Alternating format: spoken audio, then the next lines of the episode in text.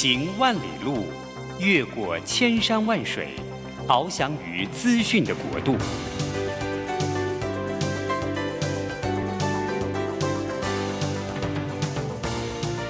以全方位的视野，飞向更高更远的目标。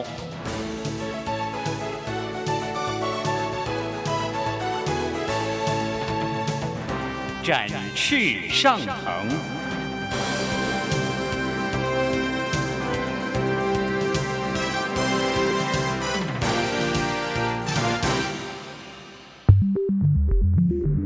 新冠疫情让世界变得不一样，工作职场、生活形态都在翻转变革，学习变成日常的必要必须。让于国定每周为您搜寻萃取一本国外热门新书，与你在空中分享。于国定制作主持，愉快读好书。欢迎大家来到愉快读好书，我是于国定。每个礼拜一的早上八点钟，我们要在台北 FM 九零点九和桃园 FM 一零四点三同步播出。欢迎大家，我们在空中相会。呃，今天我们呃要跟大我邀请了一位特别来宾啊，是呃我认识很久，然后也是呃我我们常常在电视上看到他，而且看了呃有二十年的时间之久啊，是我们台湾很有名的一位主播呃詹庆林主播詹庆林，庆林早安。哎，早安，大家好，嗯、我是詹庆林。嗯，詹庆詹庆林庆林主播他的那个。阅历大家知道吗？啊，在 TVBS 草创的时候，他就在那边是，就是开始加入对，新闻部啊，元老的是元老，对啊，对啊。那后来他又变成那个呃重要的主播，重要的呃呃这个重要的时段的这个重要主播。后来去中天，我为什么要讲这一段哈？是。呃，去中天以后，他专门去做这个调查式的报道，对不对？哎，对对，调查报告。因为我想说，有一些社会议题应该要让大家来关心，发一些共鸣。我、呃、为什么要讲这一段呢？哈，就是因为调查式报道哦，是我觉得是我们电视台最最稀缺的。啊，我我看呃，最近不是这几年不是我们的所有的传统媒体都都挂了嘛哈，都倒了嘛，都 掉了嘛哈，这个业绩也不行哈，业绩也不行，什么也不行。以前快乐幸福，现在不行。后来我就看到《纽约时报》的一份报告啊，《纽约时报》报告，他就说，嗯，为什么年轻人都不看不看我们的这些老媒体、传统媒体？嗯嗯嗯、那那他们在干什么？就他们做了很多研究，其中有一个重要研究，那个是年轻人说，我们不是不看。是我们不不喜欢你那个形式。啊，那他们只喜欢一种形式，叫做呃，叫做什么？刚刚讲的叫做调查报告，调查报道，他们要这个，他们喜欢看这个，嗯、所以立刻呢，那个《纽约时报》呢就成立了一个呃调查报告的这种报道的小组，是。啊，第一个盯的对象就是川普。后来受到很大很大的成果，就大家觉得，哎，这个这是我要看的。是，是，我不是每天只有看你的这个什么有没有出车祸啦，什么那鸡毛蒜皮小事嘛。对，那这个是有深度，所以后来重新，那华盛顿邮报立刻也成立了一个相同的小组，是，然后也开始做相同的事。所以我觉得，呃，这件事情是重要的。所以虽然是。跟我们今天主题不一定有相关，但是我觉得我们如果有更多的人来做这个加拿大时报，会让我们整个的新闻的品质跟深度会提高，不会天天在看那些呃监视器给我们看的一些莫名其妙的东西。对，但它需要比较多的人力物力跟年资的累积啦。对对对，那品质才会才会上来哈。是。还有今天我们来请的不是来谈这些事情，我们今天呃请这个。呃，庆龄来节目里面最重要的事情是他最近呃出了一本书，叫做《导读台湾》，导导是台湾岛的岛哈，不是那个引导的导读台湾。那我看了这个书名后，我就就好奇了。那后来我就向他们要了一本书来看。呃，我其实很少看书会从第一页看到最后一页，而且是不停的。哇哦！这本书是我从第一页看到最后一页，我没有停过。是是是，对对对，所以呃，我觉得很棒，所以我们要向大家一起来推荐。我先要问呃，你们介绍一下这本书啊？呃，导读台湾就是岛屿的岛，读书的读嘛，其实就是环岛旅行、逛书店、读书的意思，所以我把它叫做导读台湾。虽然我用的是台湾岛屿的岛，但是也有引导的导的意思，就是我希望透过我的介绍，如果大家愿意按图索骥，跟着我的笔记，然后去决定你的足迹的话，对，然后最后走到离岛澎湖去，也挺不错的。对，很好啊！而且它上面封面上就有一句话，我觉得很有意思，叫“旅行时到书店邂逅一本书”。对。哎，我旅行，我们常常旅行，我们从来没有想过旅行的时候把书店当做一个景点，对不对？对对，而且我，比如我们，我们有时候去玩，对从来没有把这件事情列入。哎，去买一本书，去参观一个书店。啊，对不对？其实最近书店蛮热的，很多人都会去王美书店啊，打个卡，打个卡，喝杯咖啡，嗯、然后上传。最后就是其实也没有看什么架上的书，也不会带走一本书，嗯、但是带走了美美的照片。大家告告告诉大家说，哎，我到了一家书店了，我到这边来打卡。我会觉得有点可惜，因为我们晓得以台湾的出版跟书业来说，嗯、其实呃终端价格是很混乱的，大家都知道嘛。哦，就价格很对，终端价格很混乱。那独立书店因为它的进货管道的关系，进书管道的关系，当然它没有办法像网络或大型书店打那么低的折扣。嗯，所以一般来讲，大家不会在网络书店买书。因为如果在独立书店买书的话，啊，在独立书店买书的话，价格一般是高于在网络书店或在大型书店的。这，这也就是为什么独立书店很难活的原因。独立书店可能一本书它就是全折在卖，对不对？最多最多九折、九五折已经了不起了。对对对。那我们在这个什么呃，这个呃那些网络书店的话，一出手就七八折、七几折。哎，对，新书就七五折，然后有时候哇，新书就七折。对呀，对对对，所以这个我们。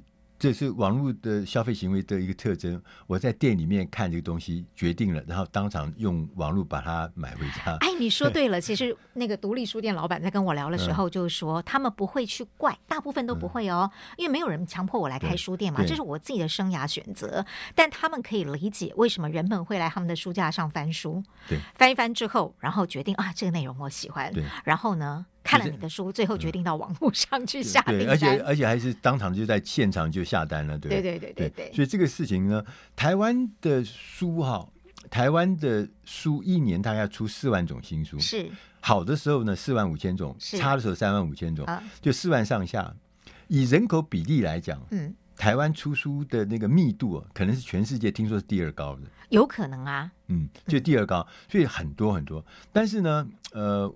看，相对来讲，我们那个呃，我们对读书啊、呃、阅读这件事情的量，并不是全世界第二高的，算起来蛮低的啦。如果比起我们邻近的日本、韩国，我们的阅读率算低的。对对，所以这就是呃，但是我们现在重新再看，就是说书店这件事情，已经不是当时单纯的说我去买书这件事情。嗯嗯，买书你可以网络书店没有问题。对，我们现在很多很多的书店，它其实是。除了买书以外，还有其他的元素在里面。对，这个就是我写这本书的原因。嗯、其实这本书的缘起啊，我后面在后记里面有写，我自己给它的标题叫做“缘分启程的导读台湾”。那其实第一个缘分的缘起是我自己现在正在做的一个阅读节目，对，叫做《名人书房》。当初《名人书房》之所以会取这样的一个节目名称，很简单，我们希望借由各界名人或者是所谓的一个意见领袖，嗯，的力量，嗯、让那些。喜欢他的人更阅读，或喜欢他的人原本不阅读，但是因为喜欢他的偶像而受到他的影响。那因为这个节目我是全外景的，我不是在棚内播的，我就要去外面找一些阅读空间。阅读空间就不小心找到了很多书店。嗯，我本来就很喜欢逛书店，但因为节目，我就会去找更多的书店。我发现这些书店好有趣。好有意思，最重要的是它背后很有故事。于是第二年，我们就把名人书房加了一个单元，叫做“走书房”。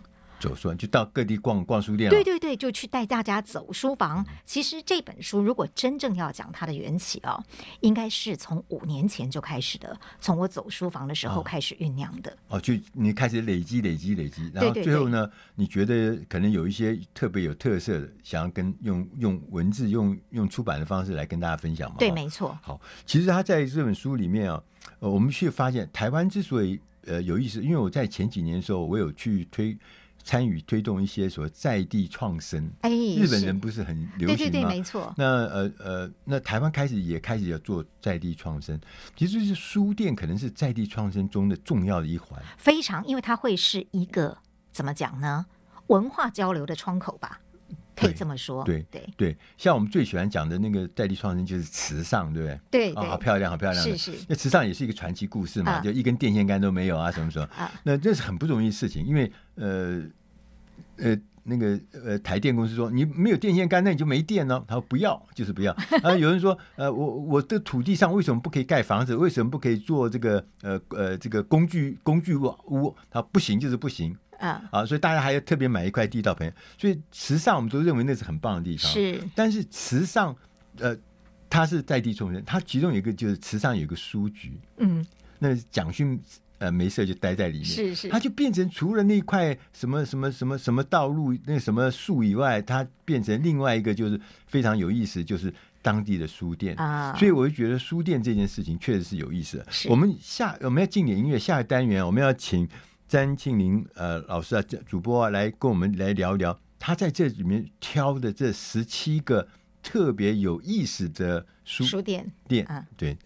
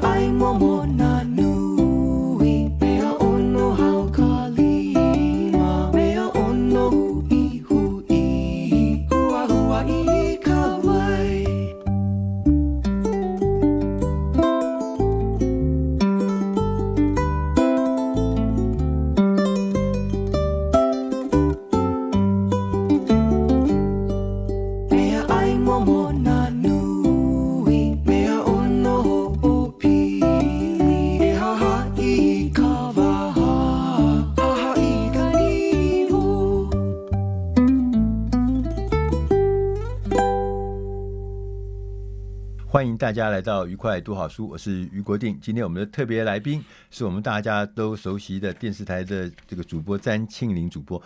呃，刚刚我们跟庆林谈到，就他这本书导读台湾，是他在做节目，在全省去拜访书店的时候，他有一些特别的感动嘛？对，哦、因为你刚刚提到呃池上嘛，对，我就想到对，但是我这个本书里面东部的书店，我选的不是池上的那家书店，嗯、而是更遥远的长滨。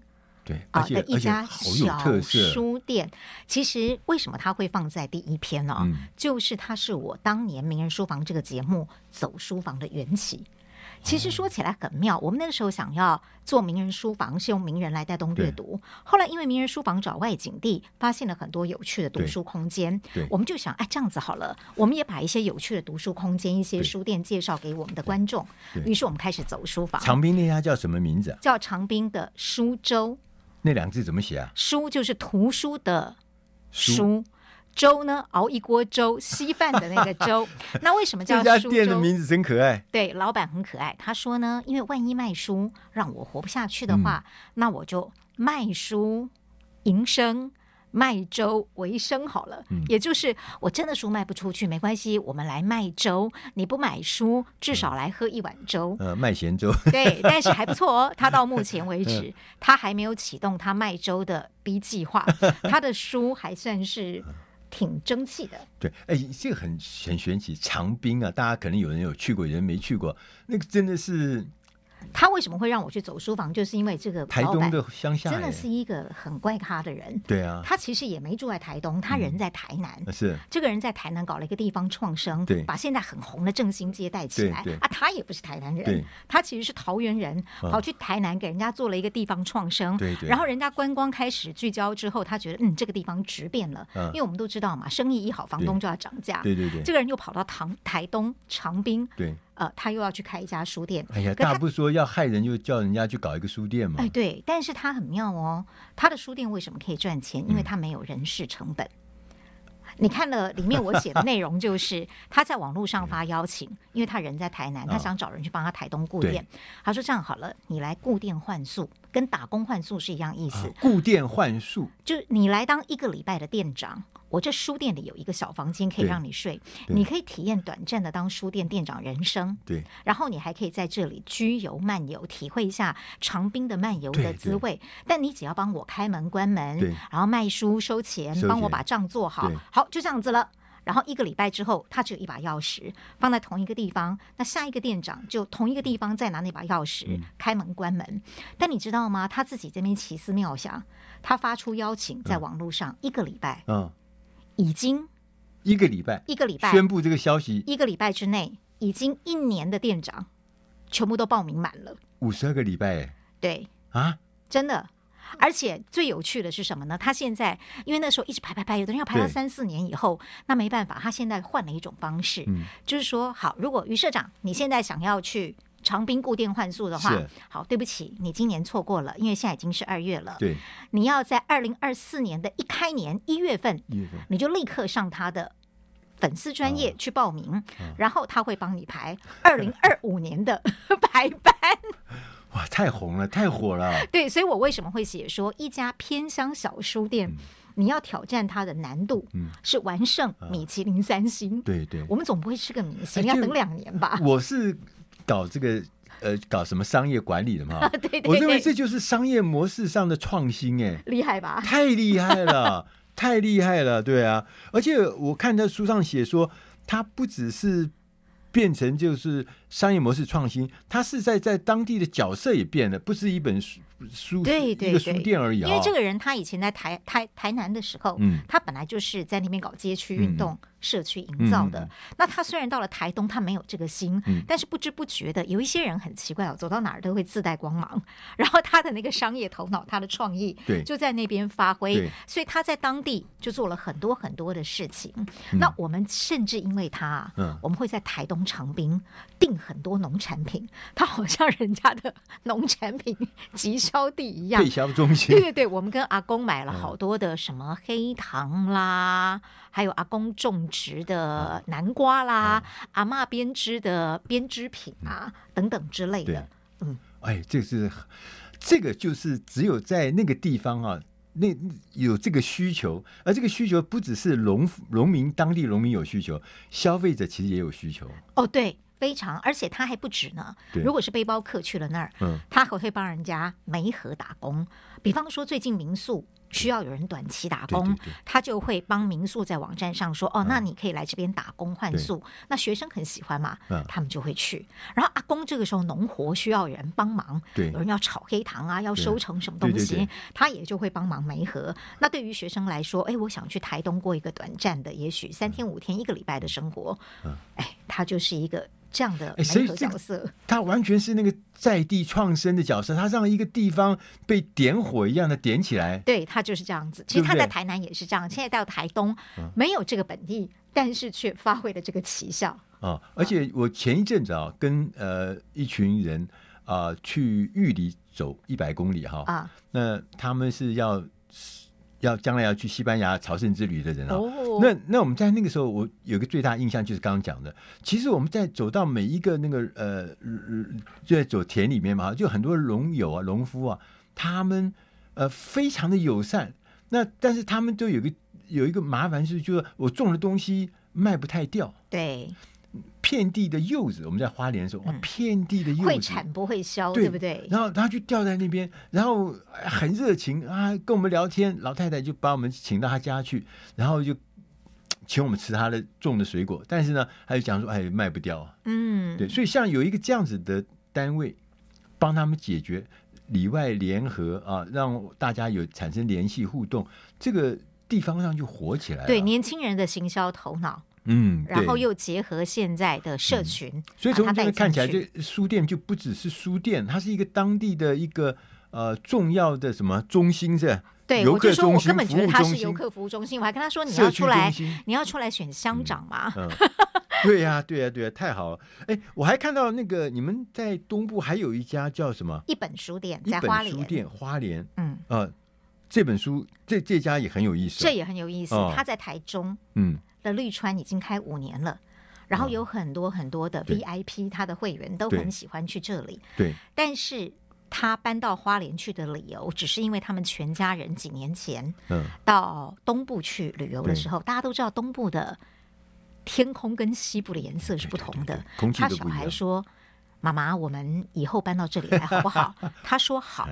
结果没有想到几年后，他真的履行对他孩子的承诺，他就从台中搬到了花莲。对，他是身教告诉他的小孩：“哎，我答应你的事，我有做到哦。”对，真的，那真的就搬去了。对，真的。但是那个是不是好好山好水好难谋生吗？对，所以他也有他自己的一个谋生之道。嗯、那一本书店的特别是，这个老板娘除了卖书，他们夫妻两个都是重度阅读者，嗯、而且他们任何书系几乎涉猎，不管其实一般是广，他们不但广，而且还非常的深。任何东西他可以跟你聊，他有很棒的选书，而且这个选书的理念，他都会跟顾客几乎是一对一的客制化的去跟你做交流，再加上他的手艺非常的好。哦，所以我在那里买了好多果酱哦。哦，所以所以这书上写说，用书香和美食丰足你的身心，对对，这是他自己一本书店的网站写的，嗯、就是他自己在他们的呃脸书粉丝专业说，生活里有书和美食就丰足了。嗯、所以他的书店里面窗明几净，既有书，而且有书香，还有食物的香味。哎，很重要，就是我们去买书啊，因为书很多，对。其实真的不知道要怎么买，嗯，对不对？然后如果是有专家在旁边，可以告诉我们、带领我们、引导我们，那我们真可以省很多的时间。对不对？对对啊，所以这个是很重要。是我们在国外的时候，我们像那个巴森诺布那个他们的那个店员就是很厉害的啊。对，你要什么他都可以跟你谈，他跟你讲，对不对？对，我觉得这个事情，所以我们刚讲一本书店在花莲林森路这一本，对对对，他就做这样很棒的一家书店，对啊，就多贴心啊。是我们你看看，我刚刚讲一年出四万种的新书，嗯，那个哪搞得懂啊？是啊，对不对？对，我我是搞财经出版的哈，那财经管理出版那个也是呃几千本的书，对对对，对啊，你你说怎么弄啊？这但是要有人带领嘛，是。所以我说这个书店，每一个书店在当地都有不同的角色、不同的功能，都会让你觉得说啊，传传统我们认识的那个什么连锁书店啦、网络书店是提供的服务，他们是提供不了的，对，有特色哈。所以我们要进点音乐，下一个单元我们再来跟我们呃景仰的。詹庆林主播来跟我们聊聊，他在全台湾去拜访了这么多多书店，他觉得有十七家你一定应该要去的哪些书店？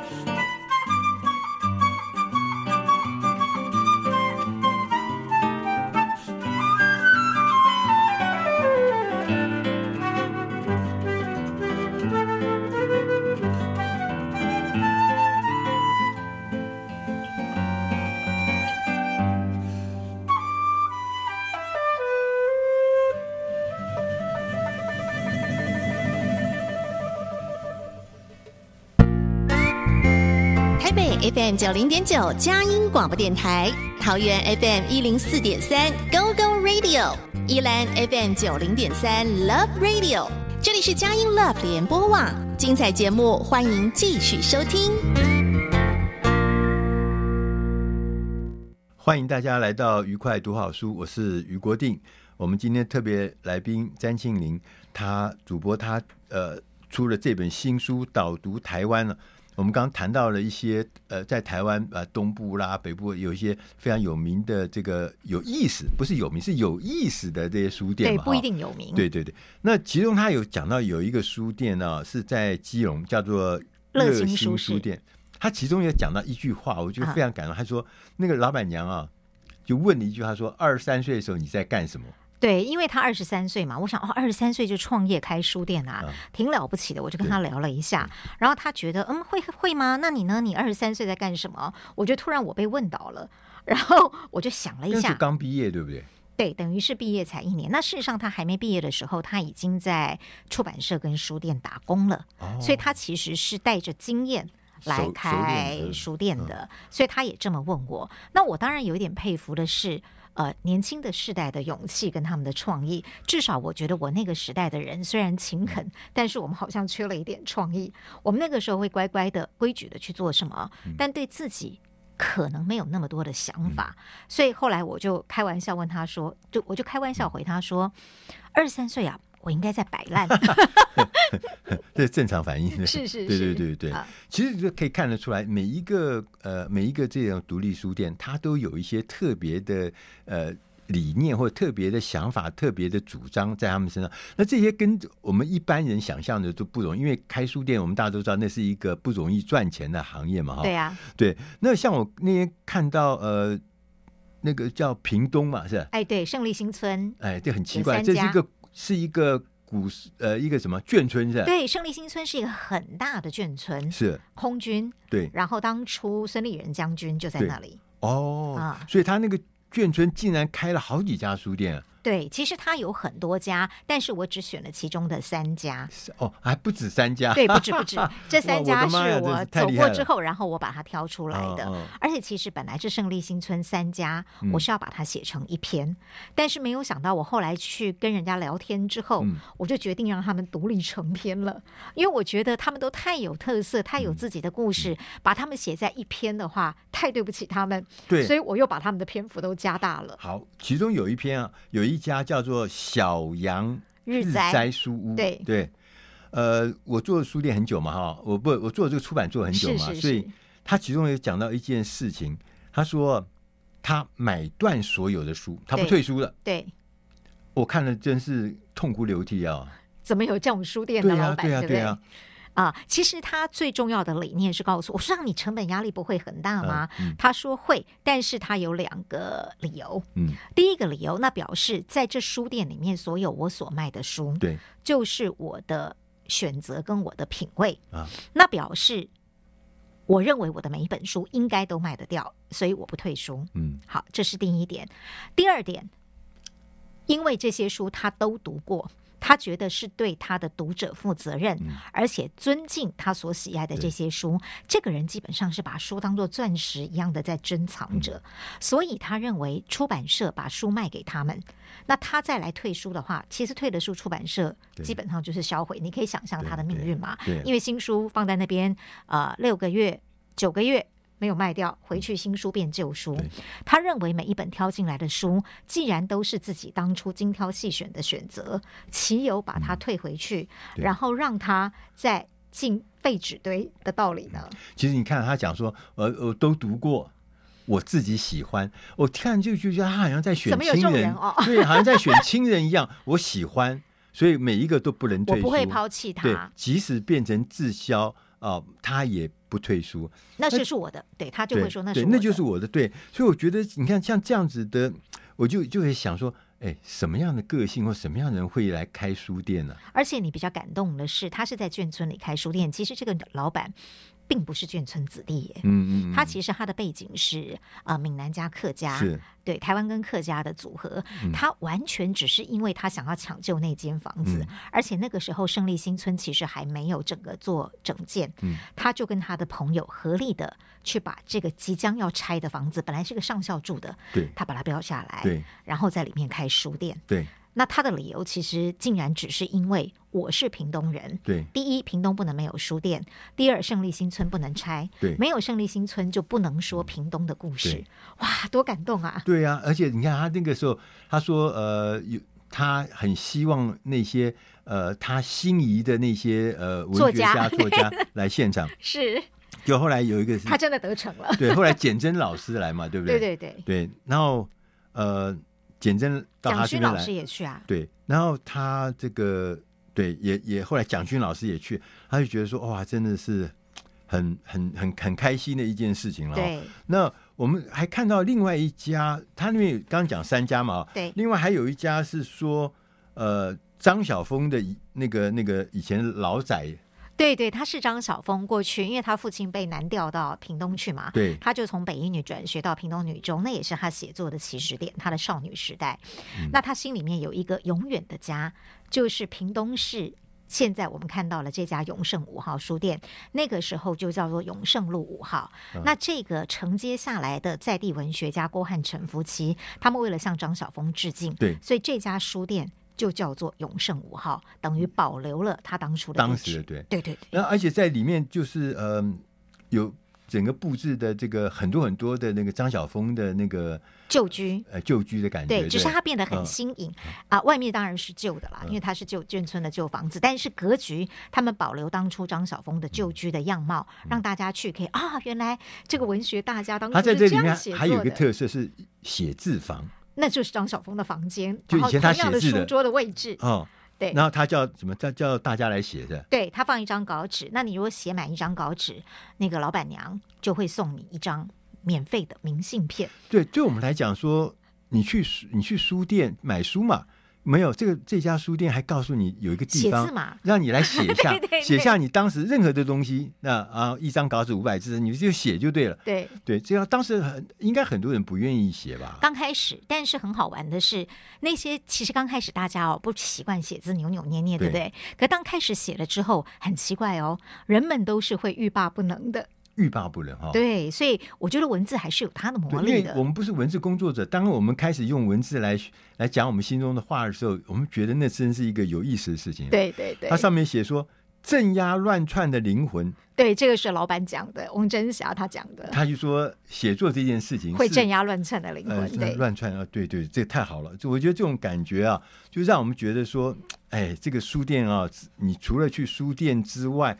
你买书之外，你看书之外，哦，他竟然还叫我写写我心中的一些话。而且是在以前张晓峰写作的位置，我也写了一张，哦、你也写了。然后那一刹那间，我觉得我好虚荣哦。而且而且这个还欲罢不能，我看你说你写一下就写满了一张。对对对，因为坐在张晓峰的位置，不知道为什么、嗯、突然就文学魂上身。嗯，然后我最后还有一点点时间，我想问一下，呃，我们主播。你看了这么多特色书店呢、啊？你你有什么样子的特别的，有特别的感感觉或者感动，会有特别可以跟我们分享？其实我的感动非常的多，嗯，但是我觉得最重要的一件事情是，呃，当我认识这些书店的主人，其实原本我觉得我自己算是阅读量还算大的人，对对对，我认识了他们之后，我我发现其实我应该算是半个文盲哎。就是他们的阅读量跟他的深度跟广度，真的不是我们可以想象的。他们是真正的非常非常爱阅读，而且真正在做学问的人。这是他共同特征。对，但是说实话啦，以他们的能力跟他们的学问，对，他们要这个社会上赚更多的名跟利，选择别条路，我想应该算是轻而易举的。但是他们选择的是另外一种主流之外的价值观，这一点我觉得是不是一般人可以做到的。我非常的敬佩，但他们应该是很快乐的人，对不对？呃，大部分对，因为他们是在分享他自己心中的价值给人家。他他用这个在实践他的生活，而生命只有一回。对，他用这样的方式，他所喜爱认同的方式在实践。我想，当然物质上有一点苦啦，因为毕竟没那么赚钱。对。对，但他们也没有坐困愁城啊。对对对，然后他所得到的那些呃贡献的价值啊，我就觉得那个是无人可以取代的。对，最重要的是他分享。对，分享不是我自己很高兴的在那边呃关在我自己的小房间里、小象牙塔里。对，他是分享的。对，好，我们今天非常谢谢呃。詹庆林主播到我们节目里面来，跟我们导读的这本书叫《导读台湾》。在旅行的时候，到书店邂逅一家一本书，就是大家可以在旅行的时候把书店列为你要去的景点之一。是，同时在里面买一本书，来让我们支持我们台湾的这个阅读独立书店。对，哎，独立书店跟阅读这件事情。是，谢谢，谢谢。谢谢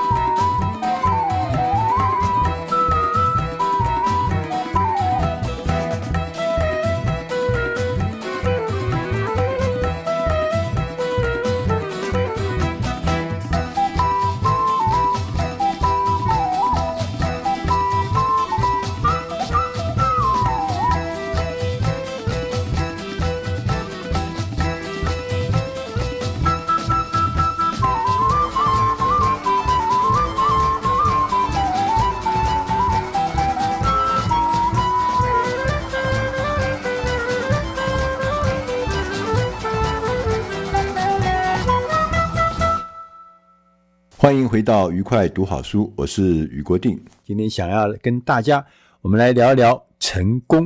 这好像是我们很多人一辈子一生都在追求的一件事情，就是成功。我们在谈成功的时候，我们常常就会问：问一个说，我们看起来我们周遭的身边的人，有的人呢常常成功，有的人呢却常常的不成功。我们再往里面看看，我们就发现。常常成功的人跟常常不成功的人，他们的条件、他们的机会看起来其实都差不多的，并没有说成功的人会碰到比较好的的机会，比较容易的机会。呃，也不是说他们两个条件有天差地别的之差别。我们觉得原来成功背后应该是有原因的，所以我们今天呢特别选了一本书，是在谈成功，一个成功的习惯。这本书的英文的名字叫做《Million Dollar Habits》，我们翻译成“十个成就一生的好习惯”。这本书的作者罗伯特 ·J。林格 （Robert J. Ringer），他在一开始的时候，他就告诉我们，他说他对于成功，他有三个结论。第一个结论不是靠聪明才智，不是靠特殊技能，也不是靠良好的教育，更不是靠勤奋的努力或是运气而来的。第二个结论是，成功和失败之间呢，它的差异其实很小很小，没有什么高深莫测的成功秘诀。第三个结论就是，成功其实很简单，就是认识导致成功的习惯，并且呢，日复一日，我们落实这些简单的习惯。讲到这边，我们就会感觉到啊，原来每一个人啊，都可以培养。这些成功的好习惯，那我们来看看什么叫做成功的好习惯呢？作者罗伯特他就告诉我们，他说他认为有十个可以成就一生的好习惯。我们慢慢来看，这是哪十个好习惯？第一个叫现实，现实就是啊事实的真相，对现实正确的认知啊，是一切成功习惯的基础，我们大部分的人都很忙着把他喜欢的东西变成现实，所以呢，我们有的时候呢会常常回避现实，甚至呢会出现妄想。但事实上呢，现实就是刚讲的，它就是事实的真相，和你喜不喜欢没关系。要对于现实有正确的认知。你必须要常常审视自己的问题，真实、诚实的面对真相。别管那个别人做了什么，你都要对自己负责。第二个重要的习惯呢，是态度。我们呢，没有办法来回避所有的问题，但是我们可以选择回应的态度。当我们改变态度的时候，就可以让我们有成功的机会。第三个是观点，面对不利的情况呢，培养观点总是可以让我们看见大局。成功的人士呢，他会正确的看待自己的问题，养成习惯，在不利的情况下，也立即可以寻找到可以抵消负面影响的积极因素。所以呢，你反过来看，逆境啊，往往是一个很好的学习经验，也是一个变相的机会。对，所以这样看起来，这个不好的事情不是来摧毁你的，是给你机会的，是让你累积更强壮的学习的这个过程。第四个是活在当下，有的人会把每天。当做重新开始的第一天，但是作者他建议我们，他说你不妨啊试试看，把每一天当做人生的最后一天。如果我们总是啊在期盼达到目标、达成目标的那一天，那一天，那我们其实在这个过程中啊，生活啊就变得很没有意义，因为每天在期盼成功的那一刹那，我们要同时要学习享受。努力的过程，所以我们真正的目的啊，不是只是为了实现目标，而是为了不断努力实现目标。所以那个努力这个过程还是非常重要，它才是我们的目标中的重要部分。第五个事情是道德，诚信啊，是来自遵守个人的道德原则。做到这一点呢，最好的方法就是把我们生活中的每一刻都当做全世界都有人在看你在做什么，在注视你在做什么。我们只有透过这样的严格、忠实，而且完全遵守自己的这个个人道德准则，我们才能掌握道德的习惯。第六个习惯是人际关系，我们呢必须跟别人往来，才能够达到这个有意义的成功。意思就是说，我们如果自己独自一个人做了一件好事，那事实上也只是自己开心而已。对人没有意义，对别人没有意义，对世界没有意义，对这个社会也没有意义。所以，获得别人的善意和合作，是可以让我们的成就更有价值，并且呢，让你的努力的成果会加倍。所以，我们把视野放长远来看，如果我们想要得到更多，就要使自己更有价值。我们才能够确保我们交易的各方都能获得成功，才能够创造双赢的局面。第七个习惯是简单，我们要选尽量的，我们要尽量的选择最简单的路线来实现自己的目标，因为简单比复杂更容易成功。很多人，我们常常会犯了一个错误，就是说，我们常常试图啊，努力在自己不足的地方上面奋战，投入很多的心力、时间。其实这个应该是相反过来想，我们应该呢，把自己不足的地方呢，委托别人或是聘雇别人来处理，而自己呢，只专注在自己最擅长的事情上面。这就是简单的习惯。第八个。要摆脱勒索的人，我不知道大家在这个人生的过程中有没有碰过勒索的人。其实，我们要坚决的避开那些会耗尽我们时间跟精力的人。我们也不用花时间去了解他，也不要试图去改变这些人。这些人，不论你在人生中其他部分做多好，但是。你只要和这种错误的人交往，就不可能成功的。哪些人是勒索的人？我们必须要避而远之。他有几个特征：第一种叫做说话带刺的人，他们不只是啊缺乏幽默感，他们总是用消极的态度为荣，而且呢，面对美好的事物的时候，他也是如此，也是用消极的，也是讲话带刺的。第二种特征呢，是讲条件的人，他们是一种诈骗集团的高手，他们会赠送你一个附带条件的礼物，就他送你一个东西，他有跟你讲你必须要干什么干什么，这就附带条件的礼物。然后呢，他的背后就是要什么？要获得更高额的利息，或是更高额的回报。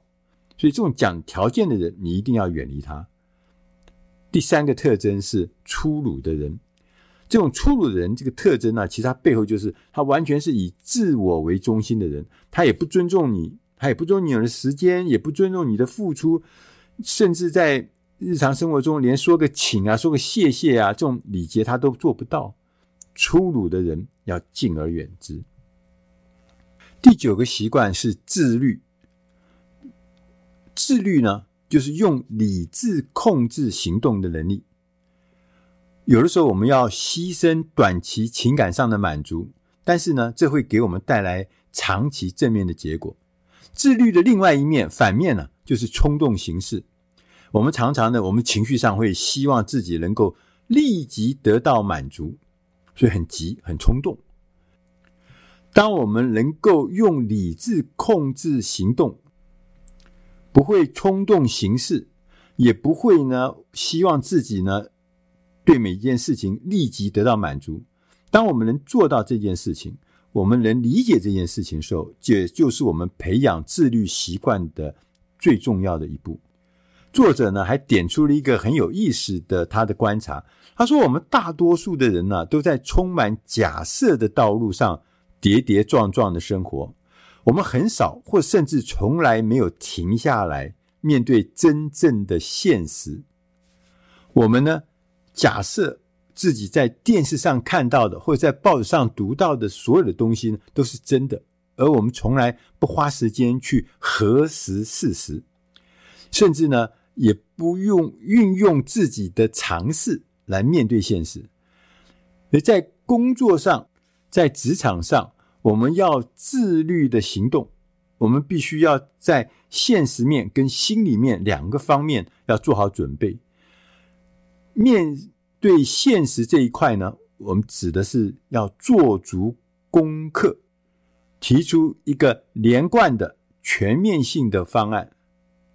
心理这个方面呢，我们心理准备是指我们要预测对方可能有的反对意见，并且呢，准备处理这些反对的观点。如果我们做得够好的话，我们甚至可以将对方的反对意见转化为继续进行提案的理由。第十个习惯是行动，理论很棒，想法也很好。但是真正的价值呢，是来自实践。缺乏行动，其他九个习惯，我们前面讲的这些习惯都没有用处。我们有想法是第一步，有计划、有准备是第二步，行动是第三步。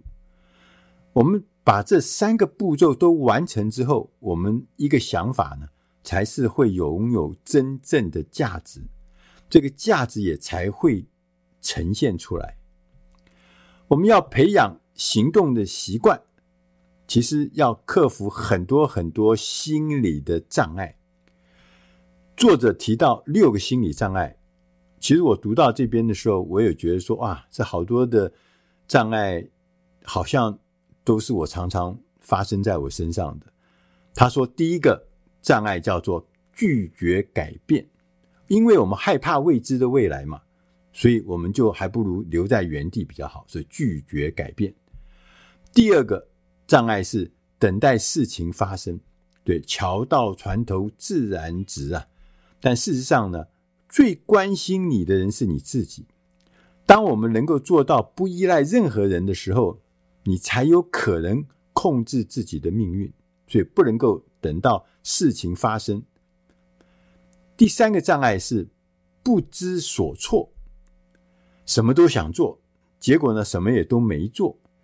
第四个心理障碍叫时机不对，这是一个很好的借口，但是我们必须要活在当下，才能够懂得如何为自己创造条件，不是等到大环境对你有利的时候才来做，因为大环境每个时段都会有每个时段的困难，不会永远都不会是一个对的时机。第五个心理障碍是。自我怀疑，我们常常会说：“我能吗？我行吗？我够吗？”但事实上，从历史上来看，每一个成功的人士呢，他都跟我们一样，他都被人家告知说：“你想要完成的这件事情，其实是你是没有办法完成的。”所有的人都在说你不行，你自己如果也说自己不行，又自我怀疑的话，你当然一定的。就失败，所以我们要坚持自己去发现答案，不要人家来预先告诉你啊，你不行啊，你一定失败了。即使是失败，也是学习和成长的重要机会。第六个心理障碍是逆境。事实上啊，逆境是一种考验，也会使我们的目标更有价值。作者 Robert Linger 他在最后，他提醒我们，他说：“每一个人都是从他们的行动中得到结果，关键是要养成成功的习惯，引导我们每天的行动。成功的人生是无数个成功的日子的总和，不是一刹那，它是一个总和。每天来落实成功的好习惯，是长期获得成功。”成就一生幸福的唯一途径。今天的内容是出自《大师轻松读》第八百九十六期，《十个成就一生的好习惯》。我是余国定，谢谢大家的收听，我们下集再会。